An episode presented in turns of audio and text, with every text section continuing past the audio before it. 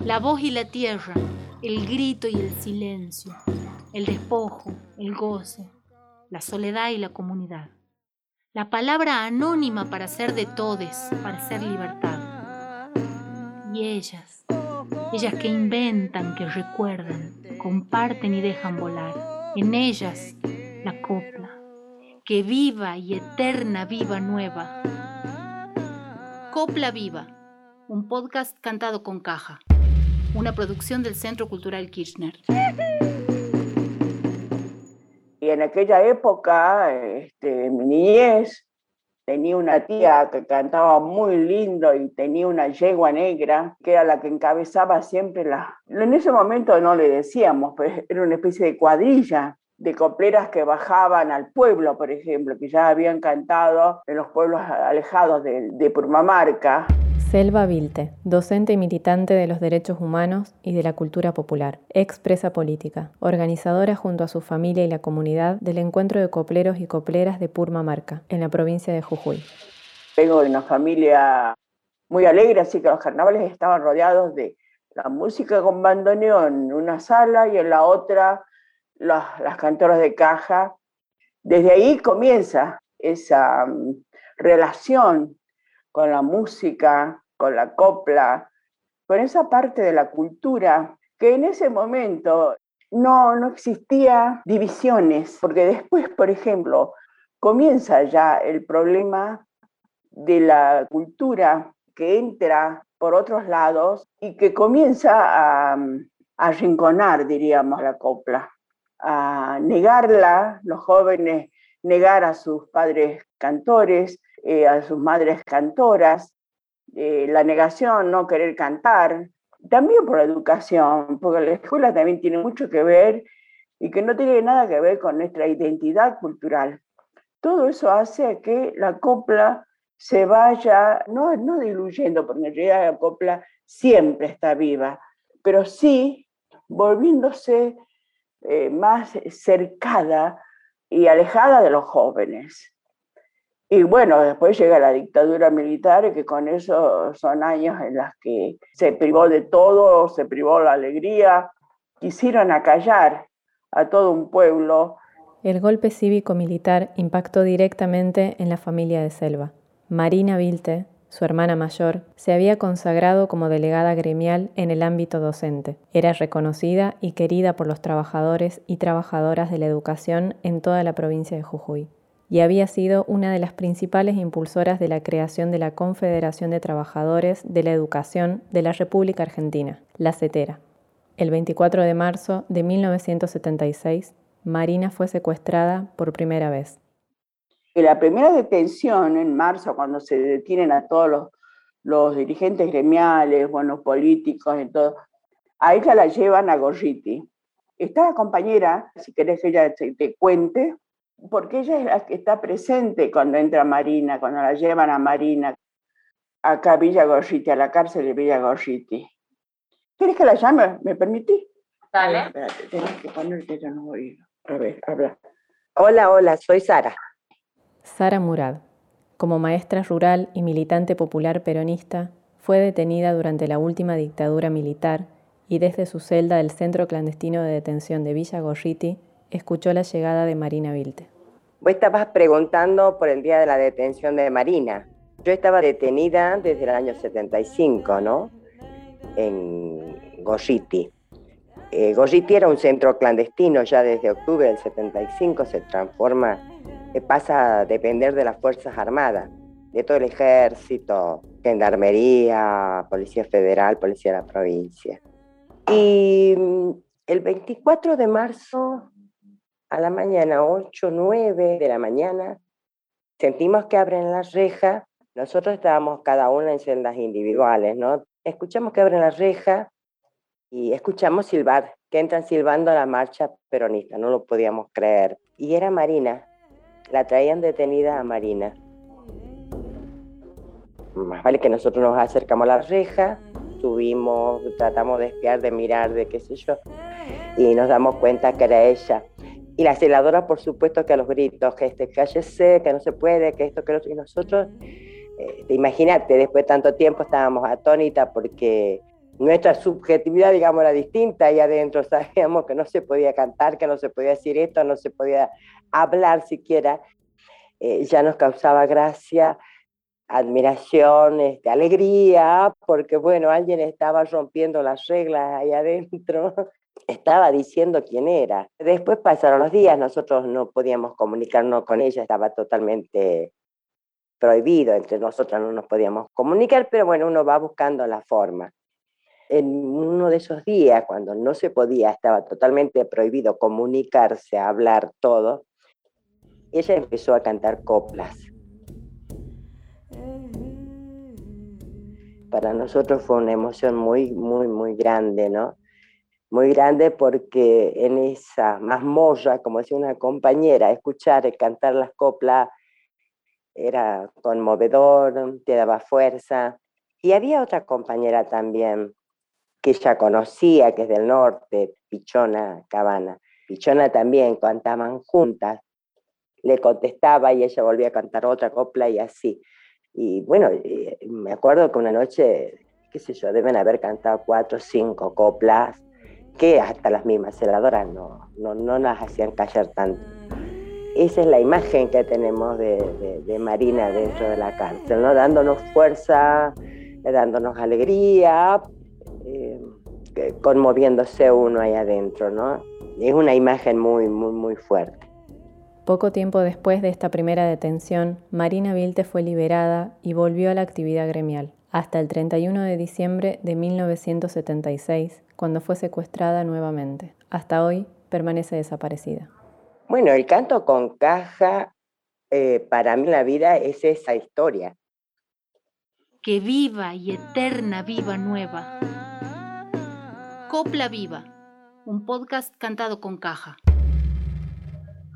Y después de todo el golpe, la dictadura que hemos vivido, cuando comienzan los primeros albores de la democracia, ya en el 83, estábamos en el movimiento de reconstrucción por la cultura nacional, que era un movimiento que se, que se había creado a nivel nacional, decidimos hacer el primer encuentro eh, de copleros en Purmamarca, pero con la intención de, de hacer un solo encuentro como para reencontrarnos después de años tan difíciles, tan dolorosos, tan tristes, eh, donde hemos sufrido la discriminación, el señalamiento.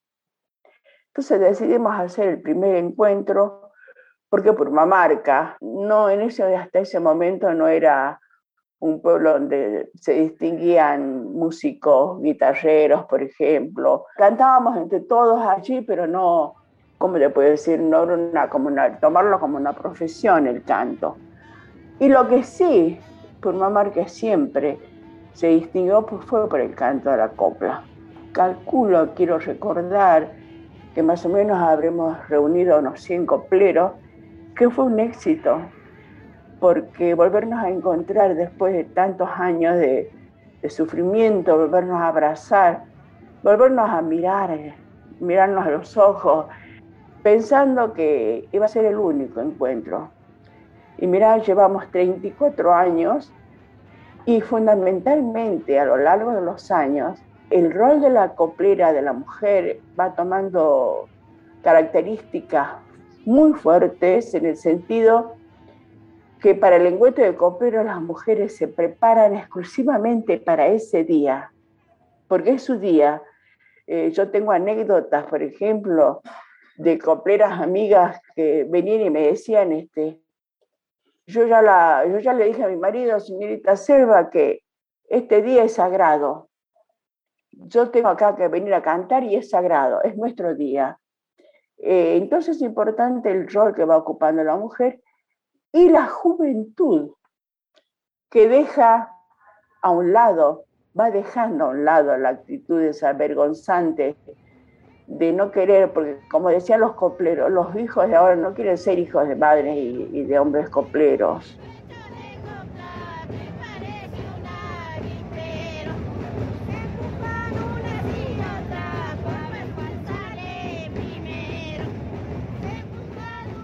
Ahora te digo que esa actitud vergonzante de que yo te hablo, yo trabajaba acá en la ciudad de San Salvador de Jujuy, en la escuela de una villa, de un barrio eh, de los alrededores de San Salvador. Era maestra de lengua en los sexto y séptimo grado. Acá en la ciudad, los chicos han llegado a contarme, por ejemplo, como ellos se avergonzaban que ya cerca de carnaval, para jueves comadre, su, su mamá se juntaba con unas amigas y cantaban la copla y cómo ellos cerraban todas las puertas para que los vecinos no escucharan. Porque ellos tenían vergüenza de que su madre cantara copla, que era copla de qué, quiénes cantan la copla. Y la juventud se va uniendo a todos estos encuentros que luego van eh, tomando ya una característica importante porque eh, los copleros nos visitan de toda la provincia y después de, provincias de vecinas como Tucumán, Salta, Catamarca sobre todo. Es un encuentro donde no existen micrófonos, donde no existen escenarios, donde la copla y las rondas se van formando de manera natural, de acuerdo a las tonadas, eh, donde no existe ningún tipo de comercio, es un trabajo eh, muy grande, es un trabajo que se hace en base a donaciones eh, y a base de, colaboración de toda la gente del pueblo, de comerciantes, de, las autoridades municipales, de autoridades del club que nos prestan el predio.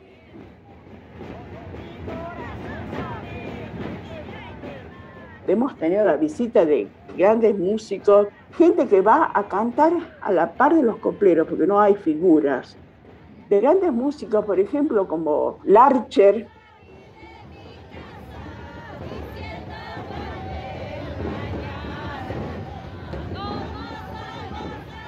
Nada se compra, nada se vende, todo se comparte. Es el rezo del encuentro de coplero Purmamarca. Nadia Larcher, cantante y compositora de música popular. Es de Huachachi, un distrito de la ciudad de Andalgalá, en la provincia de Catamarca. Forma parte de varias agrupaciones musicales como Proyecto Pato, Don Olimpio y Triángula. Ha recorrido escenarios de todo el país y otros países y ha grabado como invitada en numerosas producciones de grandes artistas. En el año 2015, Nadia protagonizó la serie documental El País de la Vidala, que la llevó en un viaje por el interior de su provincia. Un viaje que, dice, le devolvió algo. El encuentro con su propio linaje campesino y su particular manera de sonar. En 2020 participó por primera vez del encuentro de copleros y copleras de Purmamarca. Siempre pienso como, a veces el, canto, el canto con caja o, las mujeres que están en la copla, las, que, las mujeres que cantan. Em, yo creo que reúnen mucha fuerza ¿no? para seguir, para tener esas vidas donde están viviendo, ¿no? de la manera que están viviendo. Y eso se ve en las rondas, cuando se juntan, cuando se encuentran, cuando se ven, cuando se emborrachan juntas, ¿no? Que eso para mí fue muy evidente cuando las fui conociendo en las fiestas y después cuando las encontré en el encuentro de copleros, también como fue de copleras ahí en Purmamarca me pude dar cuenta como si el canto liberara una fuerza que después es como el combustible para, la vida de todo el año, de, todo el año de, mucha, de mucha resistencia, porque termina siendo eso, resistencia. Yo siento que, que, de alguna forma para encontrar una imagen de, la caja es el corazón del coplero y de la coplera también, es como si, si como cómo está el corazón, viste que el corazón de acuerdo a la emoción te late más fuerte o está más tranquilo. Yo siento que los golpes de la caja, sea como sea que se toquen, ¿no? Que se tocan con un solo palillo, que suena la, chilera, que no está la chilera.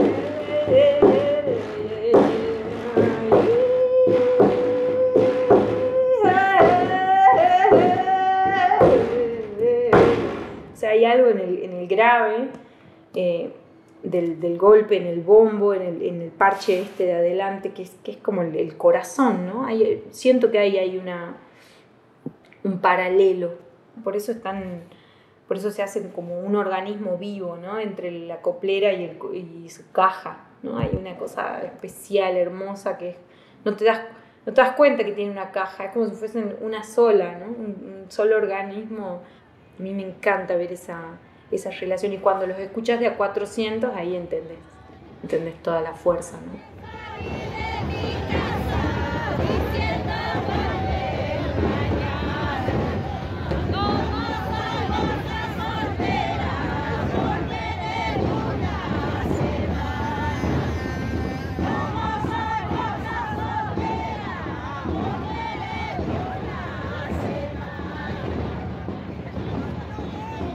No, a mí me encantó ahora en, el último encuentro que pude ir del encuentro de coplero, estar eh, y copleras de Purmamarca, estar en las rondas de, las nuevas coplas, de las coplas de las, de las compañeras y compañeros manifestando nuevas ideas en las coplas y peleándose con las coplas viejas y peleándose con las, con las coplas que ya no queremos cantar y que nos den comodidad cantar algunas canciones y que suceda eso y eso, que esté vivo, ¿viste? Porque a veces nos pasa que, que, que, está bueno guardar y entender de dónde viene todo eso como, como engranaje para también para crear lo nuevo, para decir lo que, lo que queremos decir ahora, en este tiempo. Porque la copla está viva, está viva, esto está vivo, está vivo en nosotras. No hace falta grabarla en un disco para mí, ¿viste? No hace falta como militarla desde ese lado, de convertirla en, en un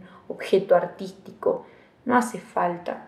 Mientras esté, mientras las cajas estén templadas, los cueros estén bien, las cajas estén en condiciones, mientras sabemos que allá, que acá, mientras circuló la copla, mientras te escribiste una coplita, y encontrarnos en la horizontalidad, ¿viste? que desaparezca esta idea del, arriba y el abajo, la cuarta pared, tantas cosas que, que existen y están, están bien que existan, pero no puede ser lo único que exista.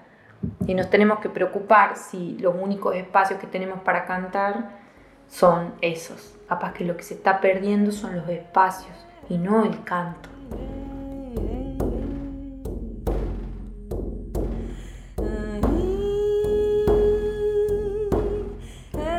Lo que le tiene que pasar a nuestras coplas nuevas es que viajen, es que otros las canten, que otras las canten, porque ahí se van a empezar a sintetizar, va a haber, va a haber los cambios, alguien la va a adaptar, alguien le va a cambiar la palabra, porque alfa verde, flor morada, pobrecita mitonada, debe haber pasado por tantas bocas, por tantos carnavales, se va sintetizando. O sea, lo que le pasó a esa copla para llegar a ese estado de belleza también es el tiempo, también son los cuerpos, también es que lo cantemos.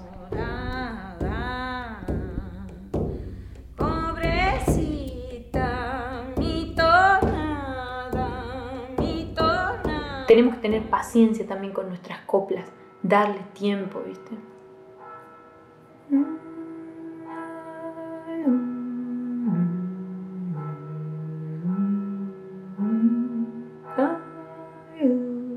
Darle tiempo y darle espacio y entregarlas, entregarlas, porque ah, creo que el desafío que tenemos nosotros que estamos haciendo coplas ahora, que estamos escribiendo, que estamos, es entregarlas no sentir que nos pertenecen, sentir que las podemos dar, que las podemos ofrendar y que la otra la cambie, la cante, le cambie allá y que se la apropien acá y que la canten las mujeres de allá.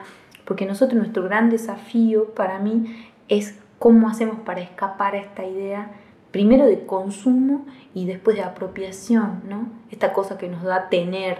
Entonces, ¿qué pasa cuando no se trata de consumir, sino se trata de ofrendar?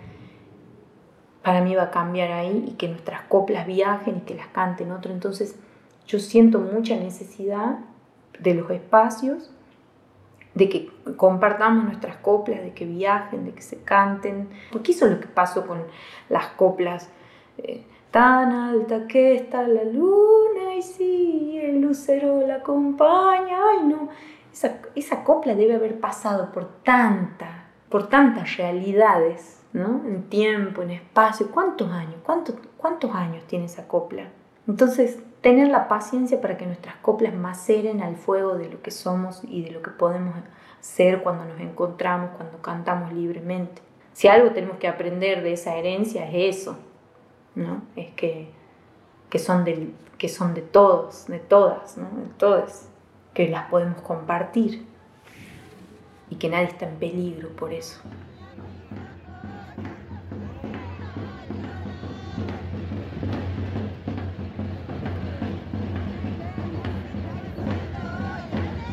Una de las protagonistas del encuentro de copleros y copleras de Purmamarca es la chicha, una bebida milenaria que se prepara de forma comunitaria y que todos esperan en las rondas.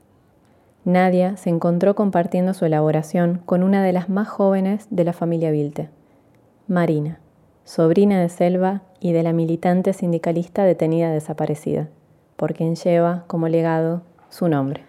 Yo me fui a hacer chicha el, año, el último año que se hizo por favor, estaba haciendo chicha con, la selva, con la Betty, con la Pato, con las chicas y con la Marina. Eh, estábamos haciendo chicha para que se tomó, que se bebió, riquísima la chicha, que se bebió en el encuentro, se convidó. Es maravilloso.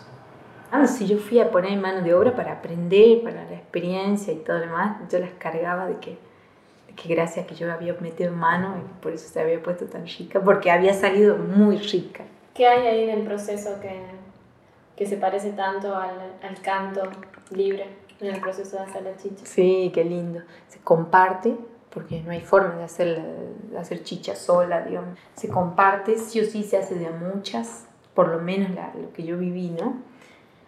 Y lo que se hace es un, constante, ¿no? una constante de, búsqueda de ritmo, ¿no? porque hay ritmo, la, la chumada, la colada, la trasladada, el movimiento, ¿no? las manos, el ruido del agua. Es juego, es juego estar ahí. Y hacerlo bien, porque es para otros. Mi familia es una de las fundadoras del encuentro de copleros en Purmamarca. Desde mi más remoto recuerdo me veo ahí en el hacer comunitario de la chicha.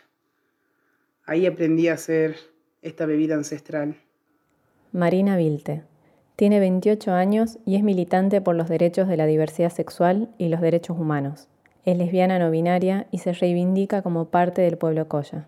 Abogada recibida en la Universidad de Buenos Aires, volvió a su provincia de Jujuy para ejercer su profesión en beneficio de la comunidad LGBT y de las comunidades indígenas que enfrentan conflictos territoriales y ambientales.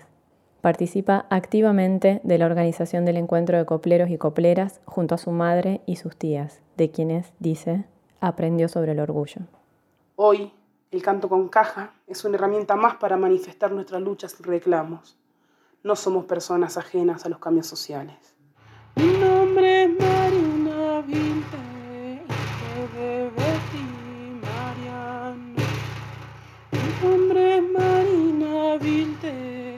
de Betty Marian. El orgullo por las coplas es una herencia de antaño. El orgullo por las coplas es una herencia de antaño.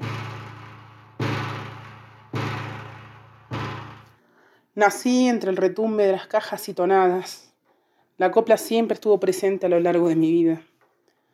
De niña recuerdo distintas situaciones que me hacían ruido. Escuchaba a muchas personas cuestionar a sus mayores por cantar, preguntándoles por qué lo hacían y afirmando que esa forma les hacían pasar vergüenza. Ese ruido en mi interior se generaba porque en mi casa se vivía todo lo contrario. Para mí el encuentro de copleros es uno de los espacios políticos más importantes de mi vida. Y creo que es así porque es el espacio que fue testigo de todas las variables que tuvo mi identidad de género y mi expresión de género, que hoy es prácticamente masculina. Al considerarme una persona militante por los derechos de la diversidad sexual, mi identidad de género y mi orientación sexual son muy visibles. Y si bien en algún momento le tuve miedo a la discriminación en ese ámbito en particular, hoy puedo decir que siempre fue uno de los espacios más respetuosos y seguros para conmigo. La verdad no sé si cada coplera y coplero de los 800 que vienen por año saben expresamente que soy una lesbiana no binaria o cuál es el alcance de este concepto, pero lo que sí sé es que sigo siendo la Marina y que de alguna u otra forma también acompañaron mi transición y mis procesos personales. Por ejemplo, en los últimos años empecé a usar los baños de hombres y allí me cruzaba con copleros ya mayores y que me conocen desde la niñez y nunca me cuestionaron nada. Solo tuvieron siempre el cuidado de cederme el baño que tenía puerta para una mayor privacidad. Para mí eso es una manifestación de respeto y que tiene origen en los valores comunitarios que, que aún preservamos y que trabajamos día a día para revalorizar. La solidaridad, el compromiso y la confraternidad.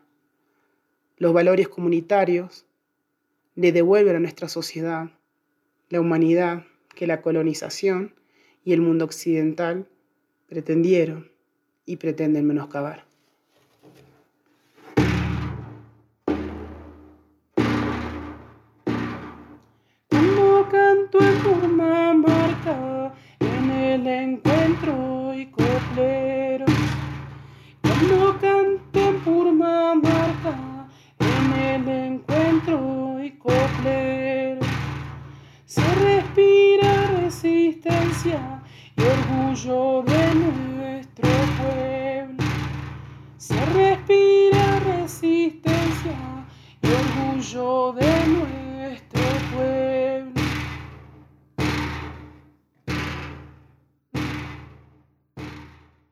Que viva y eterna viva nueva. Copla Viva, un podcast cantado con caja, una producción del Centro Cultural Kirchner.